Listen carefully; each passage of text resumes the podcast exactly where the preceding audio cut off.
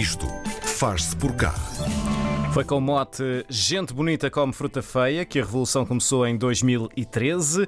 Porquê é que a fruta com manchas não pode ser saboreada? Porquê é que uma maçã com formas imperfeitas não pode ser saudável?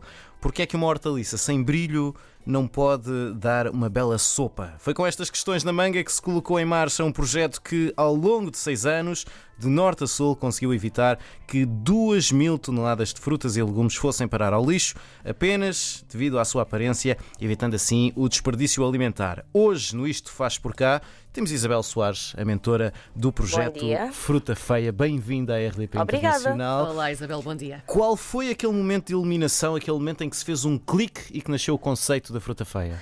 Uh, esse momento aconteceu no final de 2012 e de uma maneira muito simples. Eu estava a ver um documentário sobre desperdício alimentar e nesse documentário percebi-me que 30% do que é produzido pelos agricultores na Europa vai parar ao lixo por meras razões estéticas.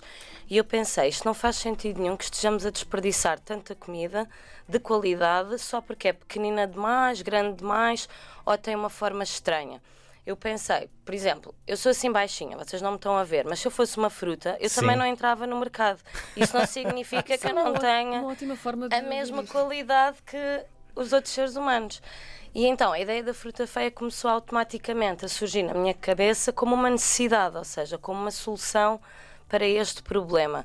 Na altura estava a decorrer um concurso de ideias, eu apresentei a minha ideia a esse concurso de ideias, estava a ser promovido pela Fundação Gulbenkian uh, ganhei esse concurso e implementei o projeto.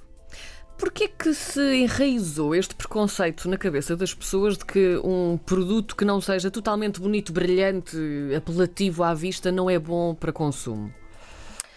Hum, eu acho que as pessoas, e acho que isso está a mudar, mas tendem a julgar a qualidade pela aparência, ou seja, pensar que o mais bonito é o melhor. E uh, o que aconteceu, historicamente, foi que as pessoas, quando iam ao supermercado, escolhiam sempre as frutas mais bonitas, mais perfeitinhas. Desde o momento em que as pessoas deixaram de optar pelos produtos mais feios no supermercado, os supermercados também deixaram de comprar esses produtos aos agricultores. Ou seja, é, esta tendência foi maioritariamente imposta pelo consumidor que optava sempre pelas frutas e hortaliças esteticamente mais perfeitas. Como é que funciona um, as encomendas na, na, fruta feia? Como é que uma pessoa. Porque não é como ir ao supermercado, a pessoa não vai lá escolher a fruta. Não, o modelo é totalmente diferente. O que nós fazemos na prática é. Nós de manhã vamos aos agricultores recolher os produtos que eles não conseguem vender por razões estéticas. Depois, por volta da hora do almoço, voltamos para a cidade, para os nossos pontos de entrega. Aí montamos cabazes que depois são recolhidos pelos nossos associados ao final do dia, das 5 às 9. E fazemos isto atualmente em 12 pontos distintos de Portugal. Ou seja, as pessoas não vão comprar produtos a granel, as pessoas vão recolher um cabaz e para isso têm que estar pré-inscritas como associadas da cooperativa. Para se inscreverem é no nosso site, que é frutafeia.pt. As pessoas sabem o que é que vem nesse cabaz? Os consumidores semana? têm acesso a uma área pessoal do nosso site onde podem consultar a composição do cabaz. Mas não podem escolher, ou seja, é igual para toda a gente. Os produtos variam todas as semanas em função da época do ano, nós só temos produtos da época e daquilo que os agricultores da região não conseguem escoar por razões estéticas, ou seja, nós também só trabalhamos com uh, agricultores da região, máximo 70 km de distância dos respectivos pontos de entrega. No início, vocês abordaram então esses agricultores, esses produtores. Foi fácil essa abordagem? Houve alguma resistência? Não foi nada fácil e ao contrário das minhas expectativas, porque, claro, a Fruta Feia surge como um projeto para ajudar os agricultores, Sim. para ajudar a rentabilizar, a dar um valor a estes 30% que antes eram considerados lixo. Então eu pensei, ok, os agricultores estão do meu lado, o difícil vai ser convencer os consumidores. os consumidores a comerem este tipo de produtos, a habituarem-se a este modelo de cabaz, etc. E não, foi totalmente ao contrário. Ou seja, quando eu comecei a ir para os mercados, para as hortas, para os pomares, falar do, do projeto que eu estava a montar, os agricultores, eh, houve um que chegou-me a expulsar a dizer há 40 anos que eu estou a ouvir que as minhas nabiças têm que ser perfeitas e tu agora vens aqui dizer que me vais comprar as nabiças ratadas pelo caracol. E eu assim encolhida a dizer sim. E fui escorraçada dessa, dessa horta. Hoje em dia esse agricultor trabalha connosco.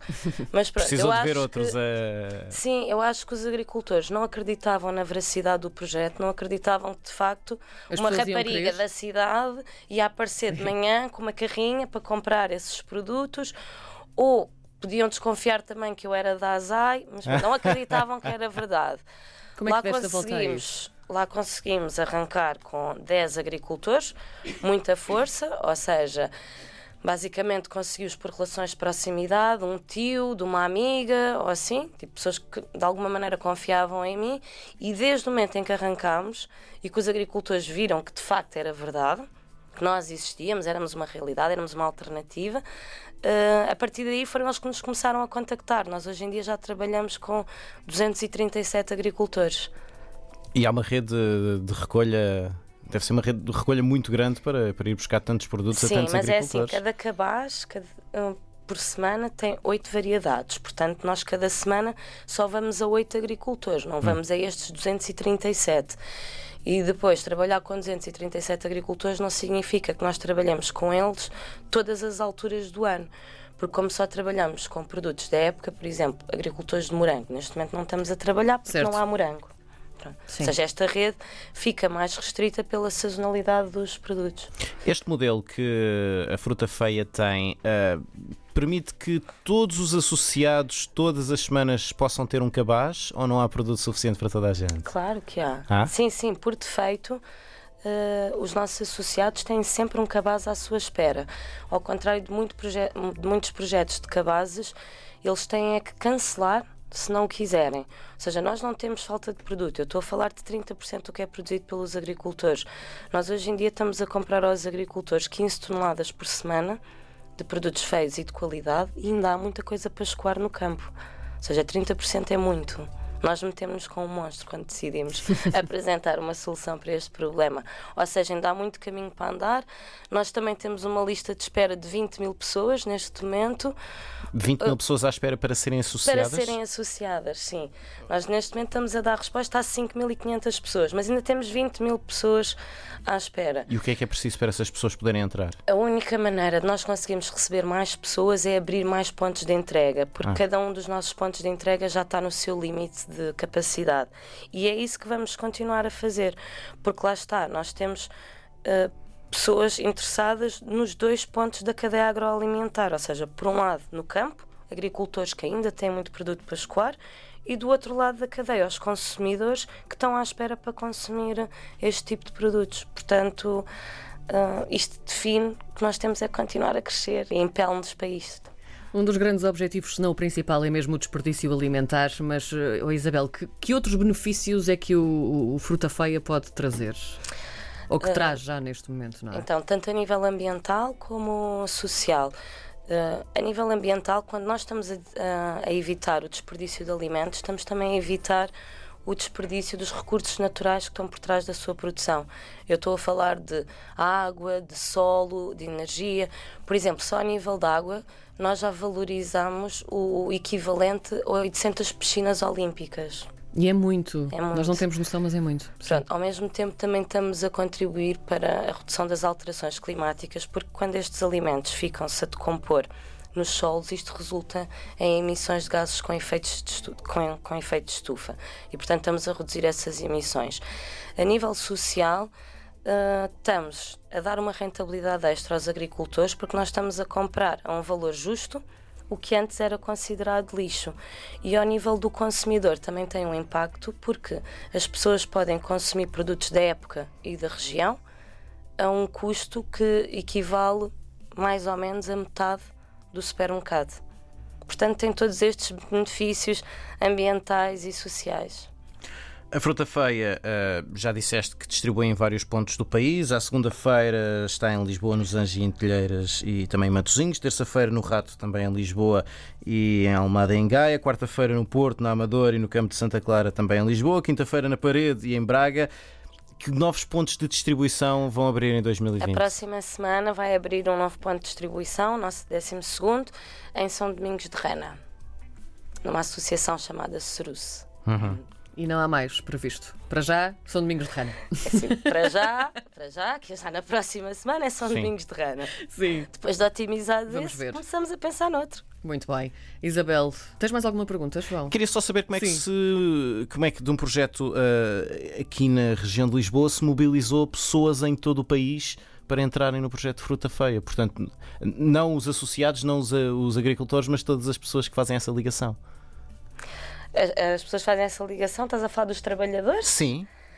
Ah, ou seja, nós no Porto, que é onde estamos também para além de Lisboa, na região do Porto, nós também tínhamos consumidores interessados em consumir fruta feia. Então decidimos eh, levar o projeto até ao Porto e depois foi contratar trabalhadores lá, ou seja, eh, nós somos todos trabalhadores da cooperativa, foi abrir um processo de recrutamento e começar a contratar também pessoal lá. E o, seja, o funcionamento da fruta feia é exatamente igual, quer em Lisboa, quer eh, no Norte. E nós fazemos intercâmbios uns com os outros para os valores da cooperativa serem homogéneos ao longo de todo o território nacional. Não sei se era esta a tua pergunta. Era, era, mas- era por aí. Era por aí. É uma máquina bem oleada, ficamos a Sim, saber. sim. Muito bem. Já sabe, uma manchinha aqui, uma pisadela ali, nada invalida o facto de conseguir ter eh, fruta feia, mas fruta que feia, é fruta boa. fruta boa e bonita também por dentro, Sim. na verdade. Isabel, muito obrigada. Isabel Obrigada Soares, obrigado. Obrigada.